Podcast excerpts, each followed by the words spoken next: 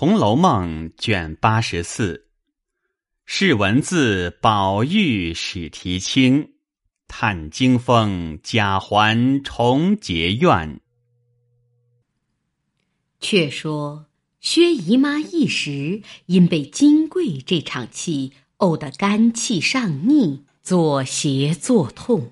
宝钗明知是这个缘故，也等不及医生来看。先叫人去买了几钱钩藤来，浓浓的煎了一碗，给他母亲吃了。又和秋玲给薛姨妈捶腿揉胸，停了一会儿，略觉安顿。这薛姨妈只是又悲又气，气的是金桂撒泼，悲的是宝钗有涵养，倒觉可怜。宝钗又劝了一回，不知不觉的睡了一觉，肝气也渐渐平复了。宝钗便说道：“妈妈，你这种嫌弃不要放在心上才好。过几天走得动了，乐得往那边老太太姨妈处去说说话，散散闷也好。”家里横竖有我和秋玲照看着，谅他也不敢怎么样。薛姨妈点点头道：“过两日看罢了。”且说元妃及愈之后，家中俱各喜欢。过了几日，有几个老公走来，带着东西银两。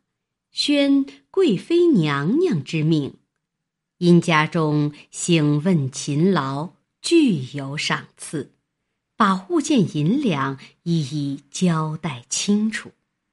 假设贾政等禀明了贾母，一齐谢恩毕，太监吃了茶去了。大家回到贾母房中，说笑了一回。外面老婆子。传进来说：“小厮们来回道，那边有人请大老爷说要紧的话呢。”贾母便向贾赦道：“你去吧。”贾赦答应着，退出来自去了。这里贾母忽然想起，和贾政笑道。娘娘心里却甚时惦记着宝玉，前儿还特特的问他来着呢。贾政陪笑道：“只是宝玉不大肯念书，辜负了娘娘的美意。”贾母道：“我倒给他上了个好，说他今日文章都做上来了。”贾政笑道：“哪里能像老太太的话呢？”贾母道：“你们时常叫他出去作诗作文，难道他都没做上来吗？小孩子家，慢慢的教导他。可是人家说的，胖子也不是一口吃的。”贾政听了这话，忙陪笑道。老太太说的是。贾母又道：“提起宝玉，我还有一件事和你商量。如今他也大了，你们也该留神，看一个好孩子给他定下。这也是他终身的大事，也别论远近亲戚，什么穷啊富的，只要深知那姑娘的脾性好。”模样周正的就好。贾政道：“老太太吩咐的很是，但只一件，姑娘也要好。第一要她自己学好才好，不然不郎不友的，反倒耽误了人家的女孩，岂不可惜？”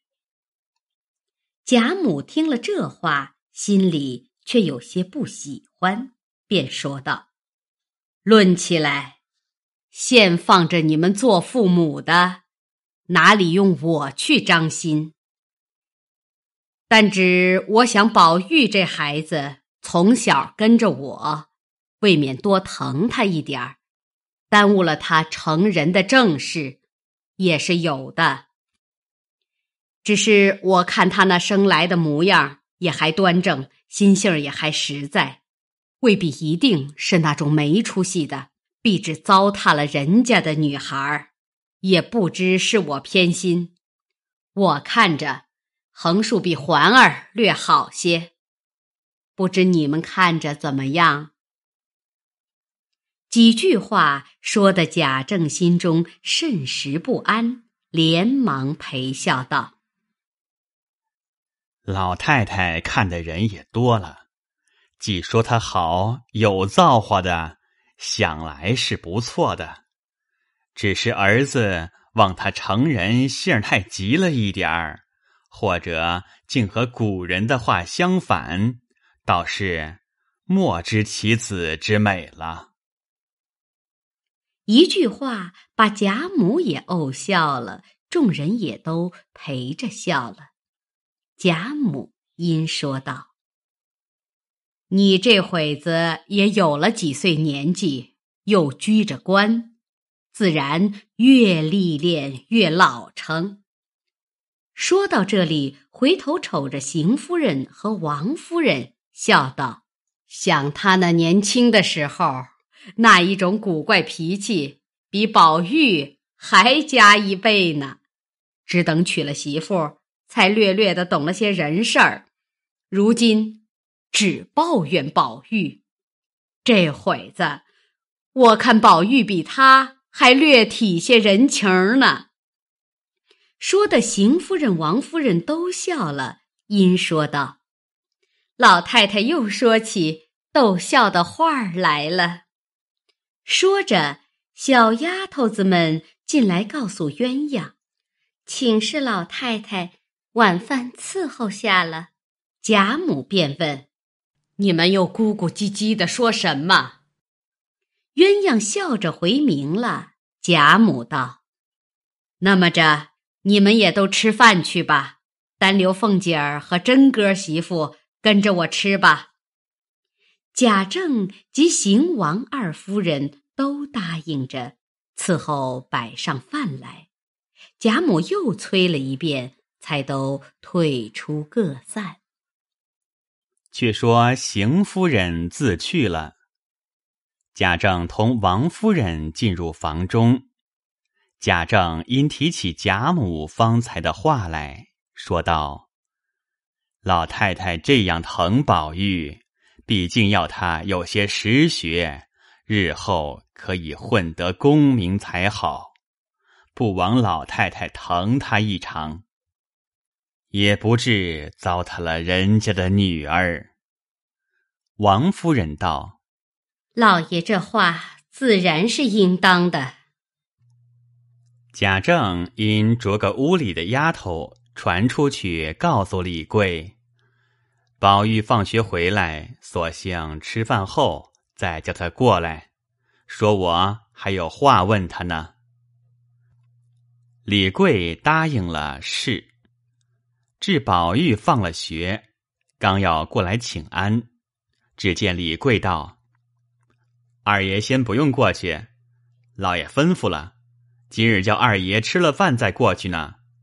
听见还有话问二爷呢。”宝玉听了这话，又是一个闷雷，只得见过贾母，便回园吃饭，三口两口吃完，忙漱了口。便往贾政这边来。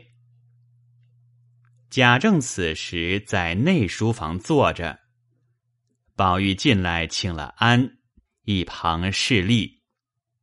贾政问道：“这几日我心上有事，也忘了问你。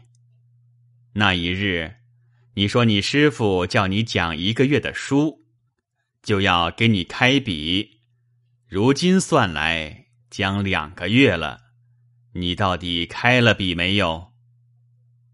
宝玉道：“才做过三次。师傅说：“且不必回老爷知道，等好些再回老爷知道吧。”因此这两天总没敢回。贾政道：“是什么题目？”宝玉道：“一个是五十又五而志于学，一个是人不知而不愠，一个是则归末三字。”贾政道。都有稿吗？宝玉道：“都是做了抄出来，师傅又改的。”贾政道：“你带了家来了，还是在学房里呢？”宝玉道：“在学房里呢。”贾政道：“叫人取了来，我瞧。”宝玉连忙叫人传话与贝明，叫他往学房中去。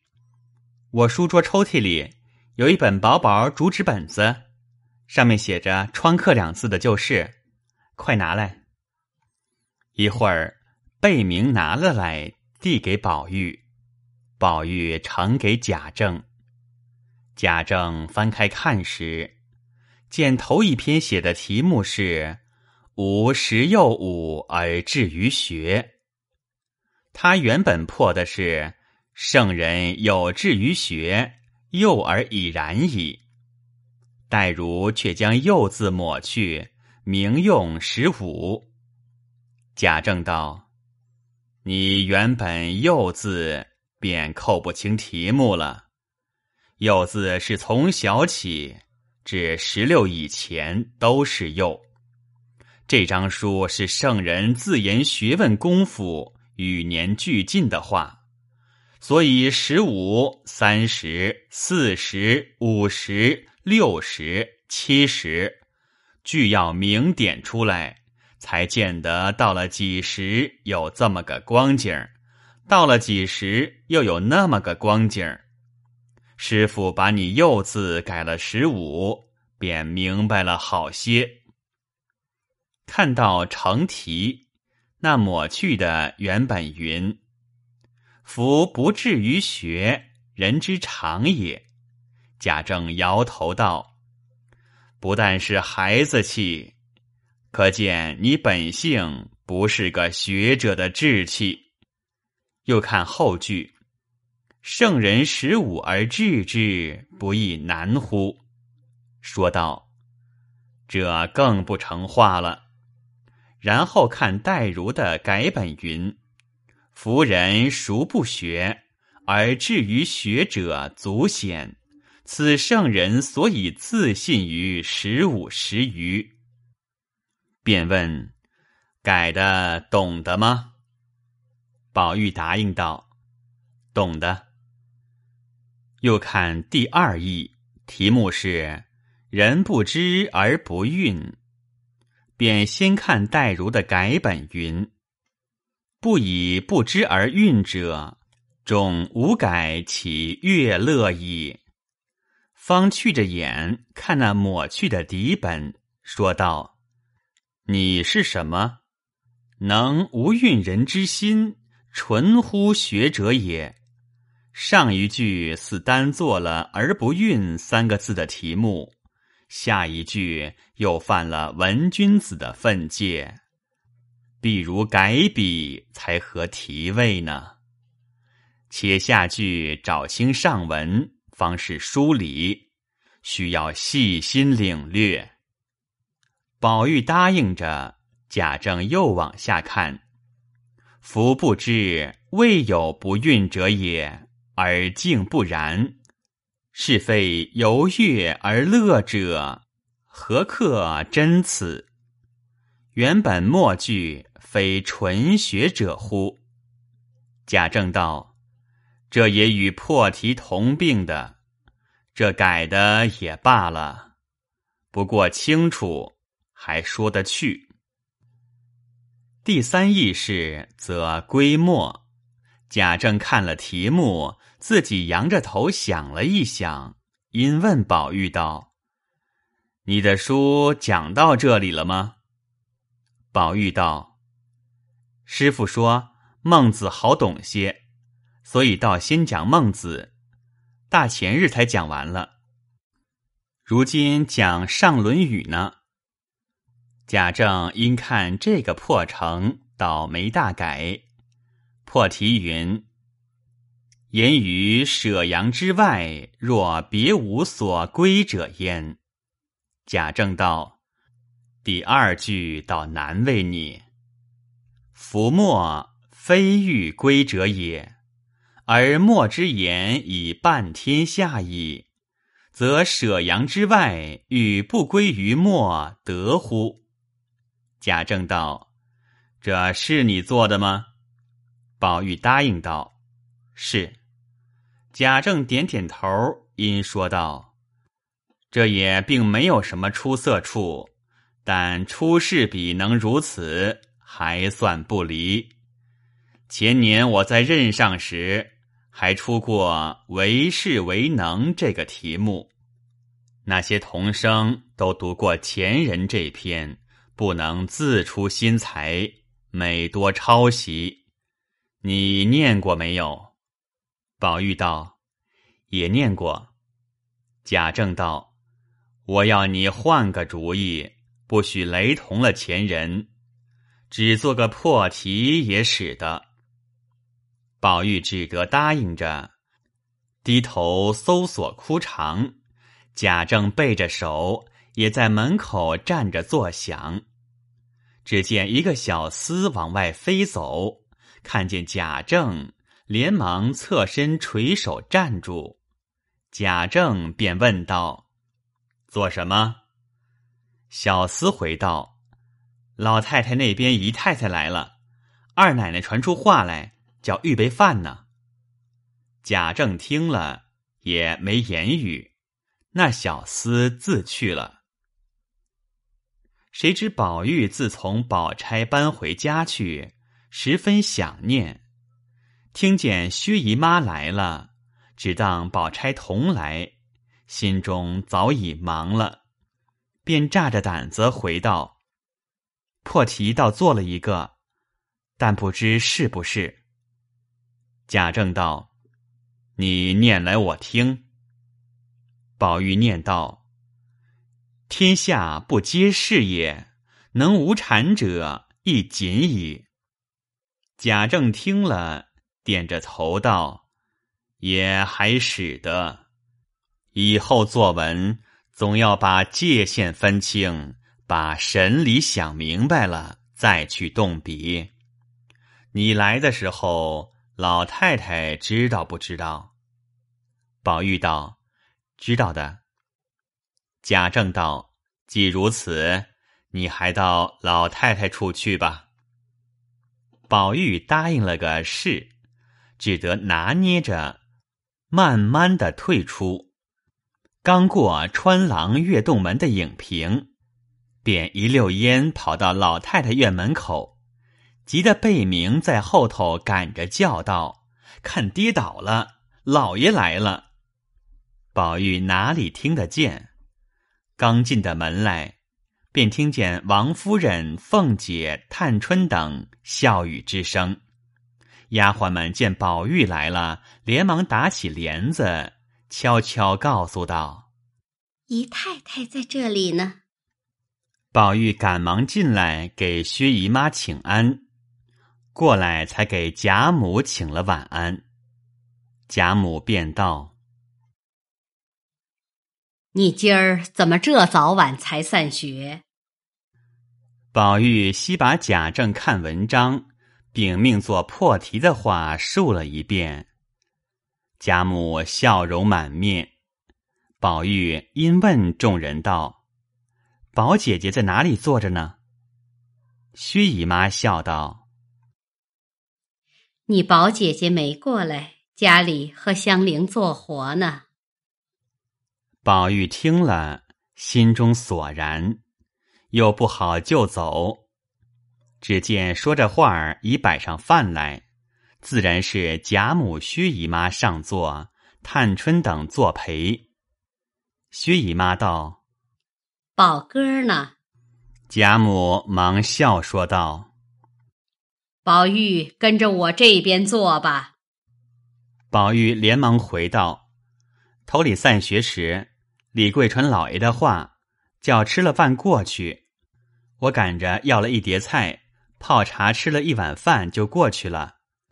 老太太和姨妈、姐姐们用吧。”贾母道：“既这么着，凤丫头就过来跟着我。你太太才说她今儿吃斋，叫他们自己吃去吧。”王夫人也道。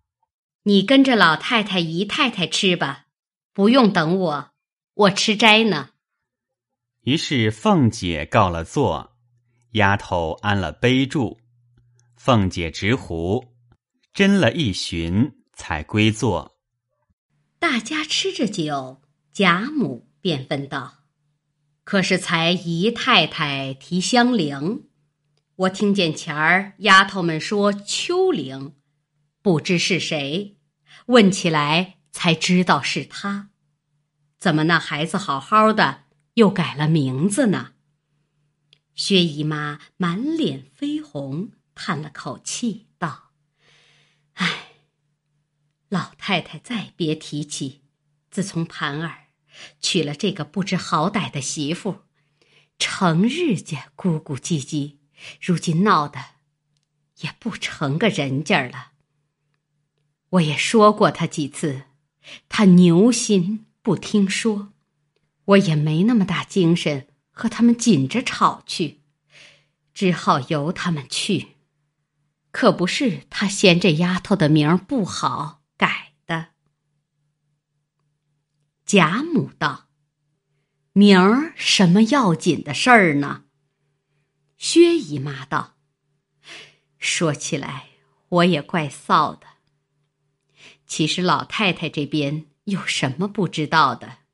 她哪里是为这名儿不好？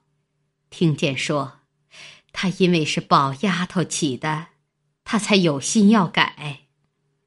贾母道：“这又是什么缘故呢？”薛姨妈把手绢子不住的擦眼泪，未从说，又叹了一口气，道：“唉。”老太太还不知道呢，这如今媳妇子专和宝丫头怄气。前日老太太打发人看我去，我们家里正闹呢。贾母连忙接着问道：“可是前儿听见姨太太肝气疼，要打发人看去。”后来听见说好了，所以没着人去。依我劝，姨太太竟把他们别放在心上。再者，他们也是新过门的小夫妻，过些时自然就好了。我看宝丫头性格温厚和平，虽然年轻，比大人还强几倍。前日那小丫头子回来说：“我们这边还都赞叹了她一会子，都像宝丫头那样心胸脾气儿，真是百里挑一的。不是我说句冒失话，那给人家做了媳妇，怎么叫公婆不疼，家里上上下下的不宾服呢？”宝玉头里已经听烦了，推故要走，即听见这话，又做了呆呆的往下听。薛姨妈道：“不中用，她虽好，到底是女孩家，养了盘儿这个糊涂孩子，真真叫我不放心，只怕在外头喝点子酒，闹出事来。”幸亏老太太这里的大爷二爷常和他在一块儿，我还放点心。宝玉听到这里，便接口道：“姨妈更不用悬心，薛大哥相好的都是些正经买卖大客人，都是有体面的，哪里就闹出事来？”薛姨妈笑道：“依你这样说。”我敢只不用操心了。说话间，饭已吃完，宝玉先告辞了，晚间还要看书，便各自去了。这里丫头们刚捧上茶来，只见琥珀走过来，向贾母耳朵旁边说了几句，贾母便向凤姐儿道：“你快去吧，瞧瞧乔姐儿去吧。”凤姐听了还不知何故，大家也怔了。琥珀遂过来向凤姐儿道。刚才平儿打发小丫头子来回二奶奶，说乔姐儿身上不大好，请二奶奶忙着些过来才好呢。贾母因说道：“你快去吧，姨太太也不是外人。”凤姐连忙答应，在薛姨妈跟前告了辞，又见王夫人说道：“你先过去。”我就去，小孩子家魂儿还不全呢，别叫丫头们大惊小怪的。屋里的猫儿狗儿也叫他们留点神儿。紧着孩子贵气，偏有这些琐碎。凤姐答应了，然后带了小丫头回房去了。这里薛姨妈又问了一回黛玉的病。贾母道：“林丫头那孩子倒罢了，只是心重些，所以身子就不大很结实了。要赌灵性，也和宝丫头不差什么；要赌宽厚待人里头，却不计她宝姐姐有担待，又尽让了。”薛姨妈又说了两句闲话，便道。老太太歇着吧，我也要到家里去看看，只剩下宝丫头和香菱了。打那么同着姨太太看看乔姐儿。贾母道：“正是，姨太太上年纪的人，看看是怎么不好，说给他们也得点主意儿。”薛姨妈便告辞。同着王夫人出来，往凤姐院里去了。却说贾政试了宝玉一番，心里却也喜欢，走向外面和那些门客闲谈，说起方才的话来，便有新近到来最善大旗的一个王耳调，名作梅的，说道。据我们看来，宝二爷的学问已是大进了。贾政道：“哪有进意？不过略懂得些罢了。学问两个字，早得很呢。”沾光道：“这是老世翁过谦的话，不但王大兄这般说，就是我们看。”宝二爷必定要高发的。贾政笑道：“这也是诸位过爱的意思。”那王尔调又道：“晚上还有一句话，不揣冒昧，和老世翁商议。”贾政道：“什么事？”王尔调陪笑道。也是晚生的相遇，做过南昭道的张大老爷家，有一位小姐，说是生得德容工貌俱全，此时尚未受聘。他又没有儿子，家资巨万，但是要富贵双全的人家，女婿又要出众，才肯做亲。晚生来了两个月。瞧着宝二爷的人品学业都是必要大成的，老世翁这样的门楣还有何说？若晚生过去，保管一说就成。贾政道：“宝玉说亲，却也是年纪了，并且老太太常说起，但知张大老爷素来尚未深悉。詹光道：“王兄所提张家，晚生却也知道。况和大老爷那边是旧亲，老世翁一问便知。”贾政想了一回，道：“大老爷那边不曾听得这门亲戚。”詹光道：“老世翁原来不知，这张府上原和邢舅太爷那边有亲的。”贾政听了，方知是邢夫人的亲戚。坐了一会儿，进来了，便要向王夫人说之，转向邢夫人去。谁知王夫人陪了薛姨妈到凤姐那边看巧姐儿去了。那天已经掌灯时候，薛姨妈去了，王夫人才过来了。贾政告诉了王尔调和沾光的话，又问：“巧姐儿怎么了？”王夫人道：“怕是惊风的光景。”贾政道：“不甚厉害呀。”王夫人道：“看着是触风的来头，只还没触出来呢。”贾政听了，便不言语，各自安歇。一宿晚景不提。却说次日，邢夫人过贾母这边请安。王夫人便提起张家的事，一面回贾母，一面问邢夫人。邢夫人道：“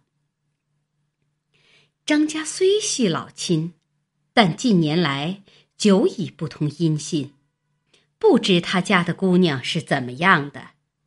倒是前日孙亲家太太打发老婆子来问安，却说起张家的事，说他家有个姑娘。”托孙亲家那边有对劲的提一提，听见说，只这一个女孩十分娇养，也识得几个字，见不得大阵仗，常在房中不出来的。张大老爷又说，只有这一个女孩不肯嫁出去，怕人家公婆严，姑娘受不得委屈，必要女婿过门坠在他家，给他料理些家事。贾母听到这里，不等说完，便道：“这个使不得。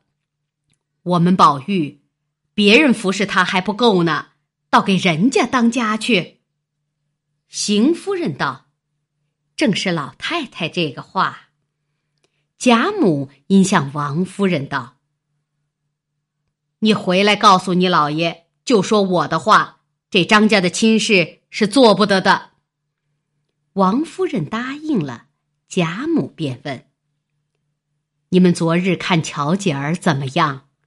头里平儿来回我说很不大好，我也要过去看看呢。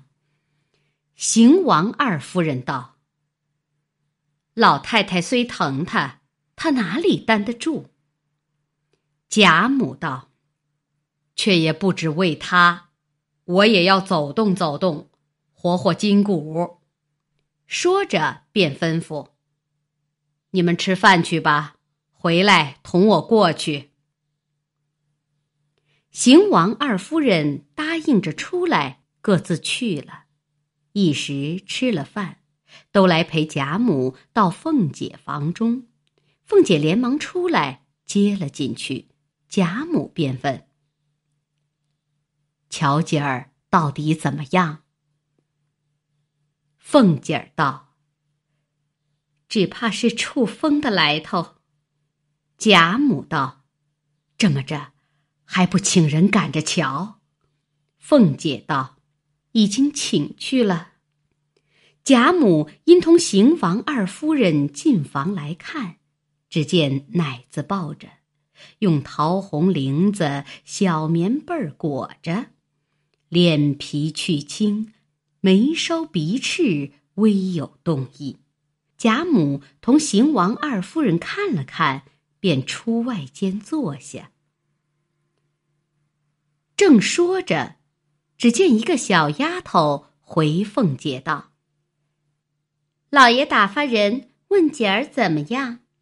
凤姐道：“替我回老爷，就说请大夫去了，一会儿开了方子，就过去回老爷。”贾母忽然想起张家的事来，向王夫人道：“你该就去告诉你老爷。”省得人家去说了，回来又驳回。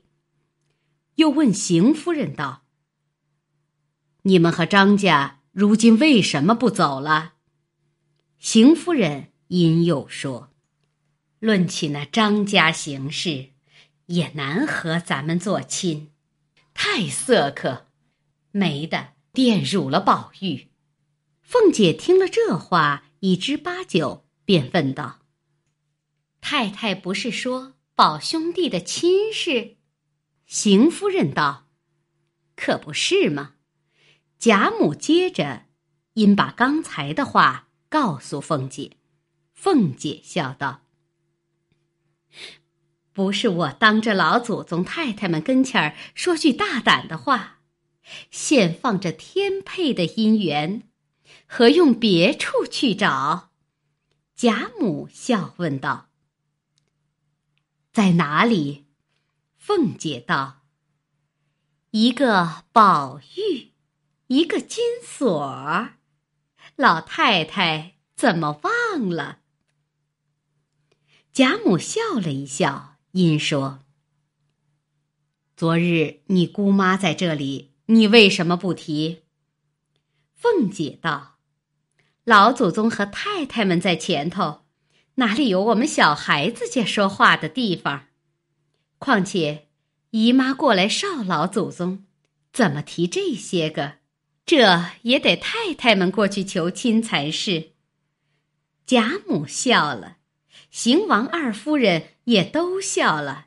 贾母应道：“可是我背会了。”说着，人回，大夫来了。贾母便坐在外间，邢王二夫人略避。那大夫从贾琏进来，给贾母请了安，方进房中，看了出来，站在地下，躬身回贾母道：“妞儿，一半是内热，一半是惊风，需先用一剂发散风痰药。”还要用四神散才好，因病势来得不轻。如今的牛黄都是假的，要找真牛黄方用的。贾母到了乏，那大夫同贾琏出去，开了方子去了。凤姐道：“人参家里常有，这牛黄倒怕未必有。”外头买去，只是要真的才好。王夫人道：“等我打发人到姨太太那边去找找，她家盘儿是项羽那些稀客们做买卖，或者有真的也未可知。我叫人去问问。”正说话间，众姊妹都来哨了，坐了一会儿，也都跟着贾母等去了。这里煎了药，给巧姐儿灌了下去。只见“咯”的一声，连药带痰都吐出来。凤姐儿才略放了一点心。